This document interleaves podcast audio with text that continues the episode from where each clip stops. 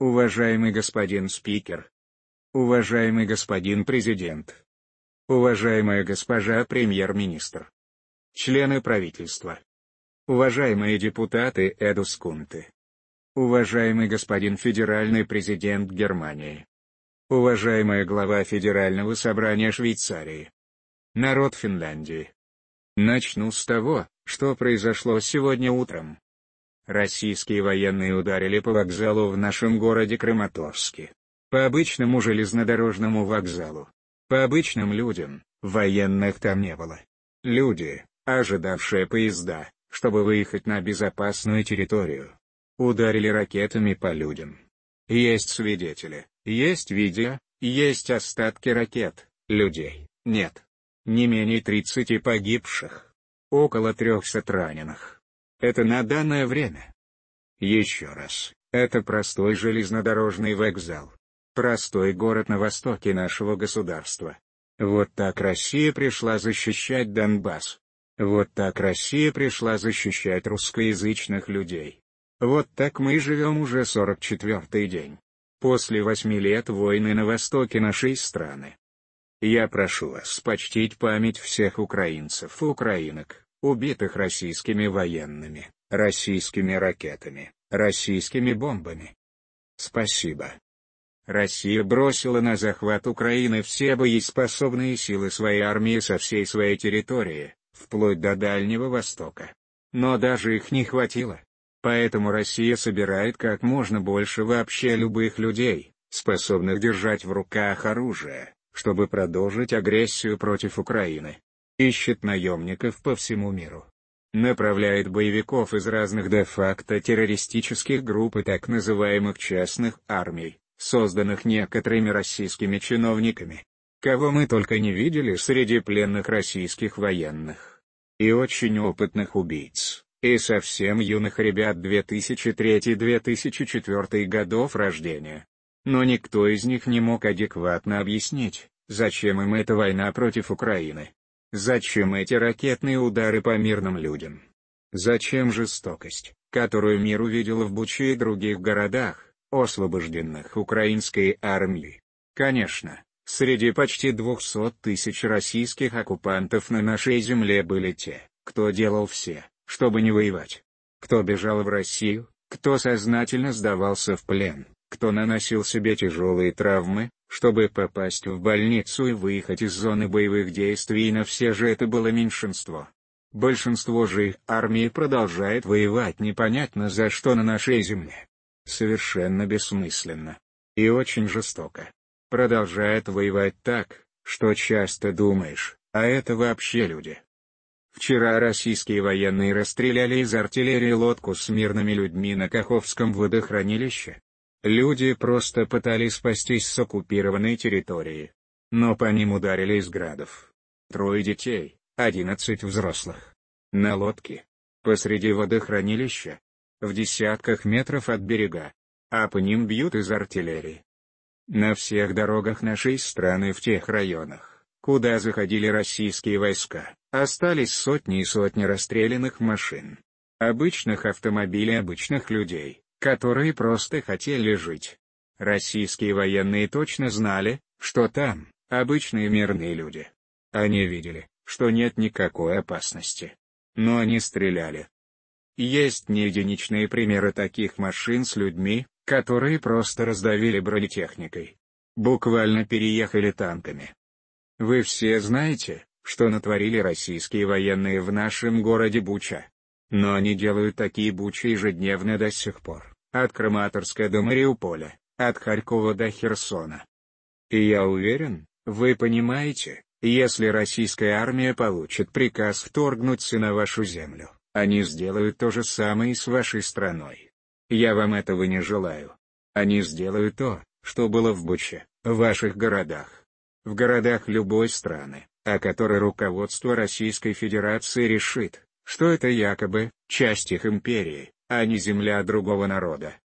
И даже если российские солдаты не будут понимать, зачем им это нужно, они все равно будут воевать. Потому что это ненависть и презрение к другим людям, которые сейчас культивируются в России, причем на государственном уровне. Дамы и господа. Народ Финляндии. Вы уже видели в своей истории жестокость и бессмысленность вторжения из России. Давайте будем честными, угрозы сохраняются. Нужно сделать все, чтобы это не повторилось снова. Война России против Украины сейчас решает не только судьбу нашего государства, не только судьбу нашего народа, а всех, кто имеет общую границу с Россией. Как и вы 83-го года назад, Украина смело защищается против такого врага, чьи силы значительно преобладают. Их просто очень много, в количественном выражении. У них очень много техники и очень много ракет. Много людей, которых можно бросить на войну. И много нефтедолларов и нефтевра, которые тратятся на пропаганду агрессии. Но как ваша смелость спасла ваше государство от сталинского нашествия, так и наша смелость противостоит этому вторжению. Противостоит уже 44 дня. Но еще нужно сделать многое для победы. Конечно, в отличие от ситуации перед Второй мировой войной, сейчас демократический мир понял, что нельзя закрывать глаза на экспансию тирании. Если народ борется за свободу, нужно его поддержать.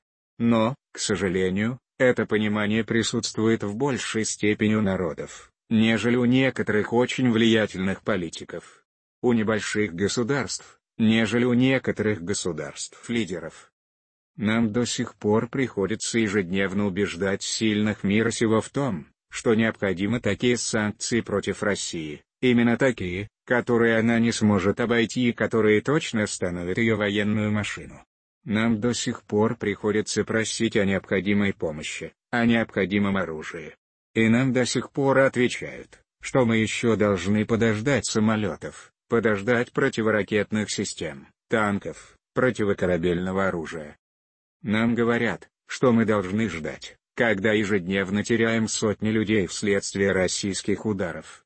Когда десятки наших городов разрушены. Подождать, когда более 10 миллионов украинцев стали вынужденными переселенцами. А мы должны ждать, когда более трех миллионов из этих десяти уехали за пределы нашего государства. Мы должны вместе сделать все, чтобы они могли вернуться домой. Чтобы остановить Россию, чтобы остановить войну. Чтобы в Украине снова был мир, а российские оккупанты ушли с нашей суверенной территории. С этим нельзя медлить, уважаемые нам говорят, что мы должны ждать. Но у меня есть вопрос, должны ли совместно нести ответственность за смерти украинцев и те, кто убивает наших людей, и те, кто заставляет нас ждать. Ждать самого необходимого. Ждать возможности защитить себя, свою жизнь, ждать оружия. Я искренне признателен Финляндии за то, что вы не медлили, когда началось это вторжение Российской Федерации. За то, что вы сразу пришли нам на помощь. За то, что вы приняли историческое решение о предоставлении Украине оборонной поддержки. За то, что вы проявляете принципиальность в санкционных вопросах. За то, что вы являетесь одним из моральных лидеров нашей антивоенной коалиции. Но я прошу вас проявить еще большее лидерство как на уровне Европейского Союза, так и в двусторонних отношениях с государствами Европы, чтобы поддержать нашу борьбу за свободу за нашу общую свободу. Когда идет эта война, когда тирания проиграет в войне против Украины, это станет одним из самых больших вкладов в безопасность Европы за многие десятки лет. А значит, одним из самых больших вкладов в безопасность вашего государства.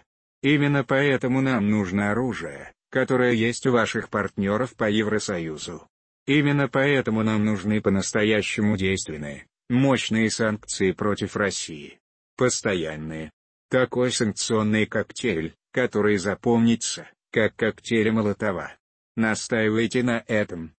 Я благодарен компаниям Финляндии, которые уже перестали работать на российском рынке. Но нужно полностью оборвать экономические связи с этим государством, и я призываю вас оказывать давление на все ваши компании, которые еще продолжают поддерживать российскую военную машину через свои налоги и акцизы в России. Необходимо немедленно изолировать все российские банки от мировой финансовой системы. Нельзя ограничиваться лишь частичным ответом на российскую угрозу Европе и демократическому миру, потому что свобода не выживет, если оставить каналы подпитки тирании. И нам нужно думать о том, как защитить Европу от российского энергетического ружья каждый образованный человек знает, что время ископаемого топлива истекло. Человечество не может дальше полагаться на уголь, на нефть.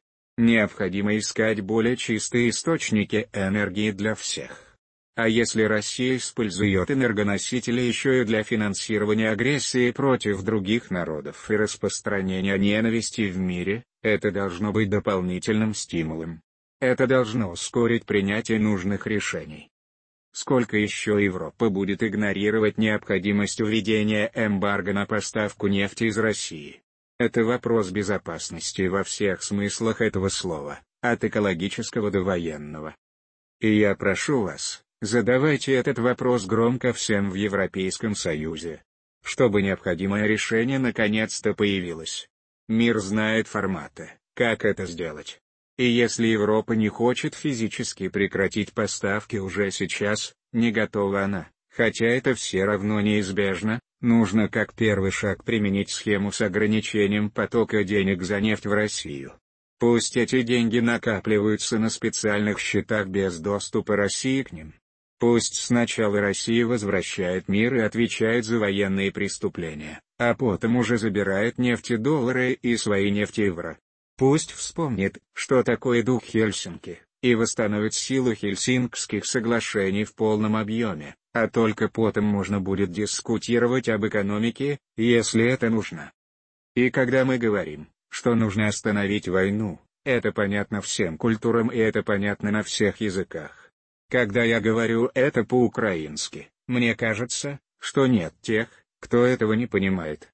Так же, как если говорить об этом на немецком, арабском, китайском или любом другом языке. Мир — это одинаковая ценность для всех. Война — это одинаковое зло для всех. Дамы и господа. Народ Финляндии. Я верю, что здравый смысл все же победит. Я уверен, что мы вместе сможем защитить свободу и защитить Украину. Поэтому уже сейчас нам нужно думать о том, как отстроить наше государство после этой войны мир знает о лидерстве вашей страны, вашего народа в области образования. Вы действительно построили такую образовательную систему, которая позволяет защищать личную свободу человека, делать его образованным и учить уважению к другим людям, окружающей среде и миру. Этому следует учиться и другим государствам.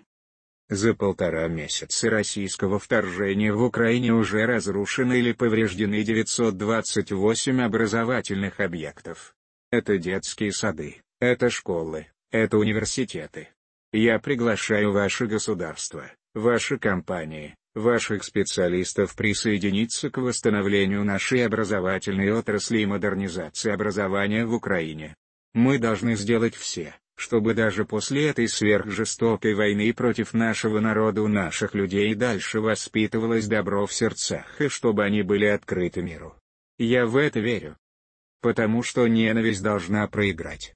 Свобода должна победить. Сначала, в Украине, а дальше, повсюду, где тирания еще попытается поднять голову. Благодарю Финляндию. Слава Украине!